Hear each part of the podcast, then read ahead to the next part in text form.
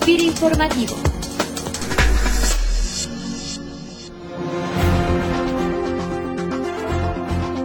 Hola, ¿qué tal? Desde Oficina Central en la ciudad de Morelia les saluda Cecilia Arista para compartir con ustedes hoy en nuestro podcast institucional una breve reseña a manera de anuario de las entrevistas más destacadas por su consulta durante este 2016 un año de importantes cambios y retos institucionales que estamos prácticamente cerrando ya. Así que estas dos últimas semanas de diciembre las dedicaremos en el podcast a presentar algunos fragmentos de las participaciones que tuvimos en el mismo, aprovechando asimismo para informarles a todos ustedes que a partir de 2017 esta herramienta de comunicación institucional entrará en una etapa de rediseño de formato para motivar la participación de más compañeras y compañeros que deseen igualmente participar. Y por lo pronto, pues finalizado este anuario número uno y el anuario número dos, presentaremos a ustedes en el mes de enero los planes y estrategias de negocio generales en los que han venido trabajando y que seguirán impulsando las diferentes oficinas FIR en el país a través de sus direcciones regionales. Y bueno, pues esperamos que a partir del mes de febrero podamos ya informarles respecto de la nueva propuesta de formato del podcast. Empezamos este anuario 2016 con los fragmentos de las entrevistas que durante el mes de febrero de 2016 hiciéramos a destacados especialistas como el maestro Salvador Miguel Trejo, director de SICASA, un prestigiado centro de capacitación, asesoría y consultoría nacional, quien nos habló acerca de la importancia de eficientar los esquemas de administración de riesgos y asociatividad entre los productores de granos en el país. Primero, decir, insistir con que la empresa rural en general no tiene una actitud empresarial y que el ingreso al productor no solo depende de un mejoramiento en la productividad de rendimiento por hectárea o de costos por tonelada. Él tiene que revisar sus esquemas de administración, de financiamiento, de que esté ligado a un mercado que le, que le garantice la adquisición del grano y que además eh, vea si la asociatividad le puede representar un bono para él como agricultor y desde luego, bien lo dice, la parte agronómica central. Otra entrevista particularmente interesante por el reconocimiento a la experiencia institucional es la que escuchamos en el podcast en voz de un equipo multidisciplinario e institucional encabezado por el doctor Enrique Galindo Fentanes en el desarrollo del proyecto Invernaderos Inteligentes en el CDT Tesoyuca. Este proyecto surge por un interés que hemos tenido en el Instituto de Biotecnología desde hace cerca de 15 años por el desarrollo de nuevas herramientas para la agricultura eh, nuevos agentes de control biológico. Hemos trabajado en el desarrollo de biofungicidas eh, en colaboración con el doctor Serrano y pensamos que esto podría tener una mayor aplicación y mayor alcance y nos planteamos el hecho de ser un proyecto más ambicioso que pudiera lograr elevar la productividad en la agricultura protegida usando la más alta tecnología tanto en los aspectos de control como en los aspectos del uso de insumos que pueden considerarse orgánicos, o sea, demostrar y construir invernaderos inteligentes que pueden controlar muchas variables y que usen solamente insumos biológicos para producir productos de alta calidad, inocuos y que puedan ser considerados orgánicos. Durante el mes de abril tuvimos igualmente una serie de interesantes entrevistas con los directores generales de tres instituciones financieras, dos de ellas no bancarias, Finagil y Promujer, y otra más que en el transcurso de 2016 se consolidó como banco, que fue Banco Finterra. Escuchamos a Mark McCoy, posteriormente a Gabriel Bello de Finagil y Rodolfo Medrano de Promujer.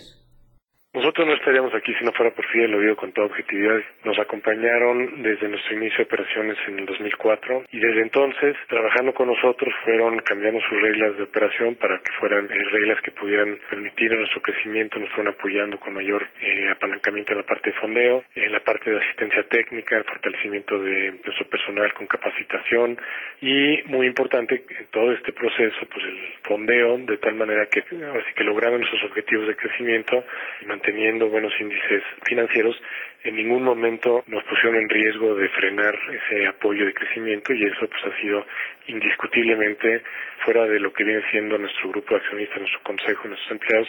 pues por mucho el, apoyo más importante que hemos recibido de terceros ha sido FIRA. Bueno, la visión de negocios de Finagil en cuanto a agrofinancias es relevante porque hoy en día el sector de agronegocios representa casi la mitad del negocio total de lo que es Finagil. Nuestra visión pues, es tomar cada vez una participación mayor en el financiamiento del trigo y toda la cadena de producción que tiene que ver con la moderna. Hemos ido avanzando en esto, pero todavía Nágil estará financiando alrededor de un 50% del trigo que compra la moderna y entonces a nosotros nos representa un área de oportunidad muy importante poder financiar al otro 50% del trigo que hoy no está siendo financiado. Entonces, es una cadena de suministro que está muy bien estructurada desde el financiamiento del productor, la compra de trigo, agricultura por contrato. Y la vinculación con FIRA, bueno, pues ha sido muy importante para nosotros porque, bueno, podemos accesar a una línea de crédito en términos de financiamiento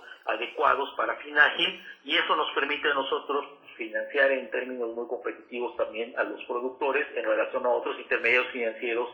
Trabajamos hace mucho tiempo con apoyo del FIRA. En realidad lo consideramos un socio muy importante, estratégico en este país nos ha apoyado a llegar en mejores condiciones a zonas periurbanas y rurales, particularmente en el estado de Hidalgo. Entonces, eh, hemos estado operando siempre a través de un intermediario financiero y a fines del año pasado hemos iniciado un proceso de convertir a ProMujer en una SOFOM, aspecto que esperamos concluir hacia mediados de este año con la certificación de los registros correspondientes. Obviamente, este es un porque hemos conformado una empresa que nos permita alcanzar el crecimiento que estamos proyectando para México y hacerlo en mejores condiciones. Pero también es un paso intermedio porque nuestro objetivo es más alcance. Nosotros quisiéramos tener una figura que nos permita captar ahorros de nuestra población meta. Y en ese sentido, la oportunidad que tenemos de operar bajo esta nueva figura nos va a permitir, ojalá, acceder a recursos de manera directa con FIRA lo que supone también un beneficio adicional para nuestras operaciones. En mayo, Fernando Sandoval Ceguera, director de instituciones financieras de la calificadora HR Ratings, nos platicó sobre su último estudio al sector agropecuario sobre la importancia de FIRA en el desarrollo de nuevos intermediarios financieros. Quieres te comento un poco. El estudio se basó en dos vertientes. La primera vertiente se hizo un estudio sobre la evolución justamente de la cartera que tiene FIRA otorgada a las IFNBs para realmente ver cómo se ha mostrado ese crecimiento, cómo está distribuida, cómo están los sectores, los cultivos y realmente la evolución por parte de uno de los principales fondeadores que es FIRA, ¿no? Y por el otro lado se hizo un estudio tomando la muestra de todos los intermediarios financieros no bancarios que se especializan en el sector agrofinanciero calificados por HR. Eh, esto es una muestra de 29 intermediarios que encuentran SOFOMES, uniones de créditos, SOFIPOS, cooperativas, entre otros. Eh, dentro de lo que se hizo, se consolidó toda la información financiera y los estados financieros de estos intermediarios, justamente para ver la evolución que ha tenido la situación financiera de estos 29. Se analizó diferentes indicadores financieros, dentro de los que se puede ver la morosidad, rentabilidad, solvencia, eh, liquidez, entre otros. Realmente el crecimiento ha sido positivo, o sea, puedo ser que ha tenido un crecimiento anual alrededor del 15%. Eh, esto ha sido superior al crecimiento de la cartera total que se puede ver en la banca, que creció alrededor del 10%. Gran parte de este crecimiento, o sea, que se ha visto año con año, ha sido mucho el apoyo que han tenido los principales fondeadores del sector, que donde se encuentran ustedes, FIRA. En junio, como parte de la estrategia de FIRA de impulsar la vinculación de nuevas oportunidades de negocio para nuestros beneficiarios de crédito,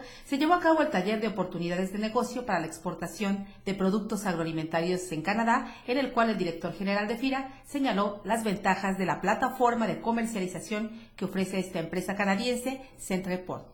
FIRA puede dar financiamiento tanto para capital de trabajo como para el financiamiento de inversión. FIRA puede dar apoyos de otras entidades eh, gubernamentales, principalmente SAGAPA, que pueden complementar el proyecto de inversión. FIRA puede prestar en pesos y en dólares y FIRA puede complementar las garantías que pueden hacer que el proyecto sea bancable. Además, también tenemos programas de capacitación a la parte productiva, capacitación empresarial y también eh, asesoría tecnológica y certificaciones con los cuales se puede tener un producto mucho más fortalecido que pueda satisfacer las demandas del exigente mercado canadiense.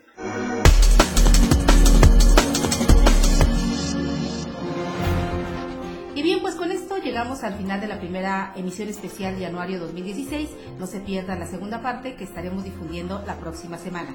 Que tengan todos una excelente semana de trabajo, productiva, enfocada y llena de satisfacciones derivadas de la experiencia que les haya permitido aprender y crecer durante este año. Hasta el próximo lunes. informativo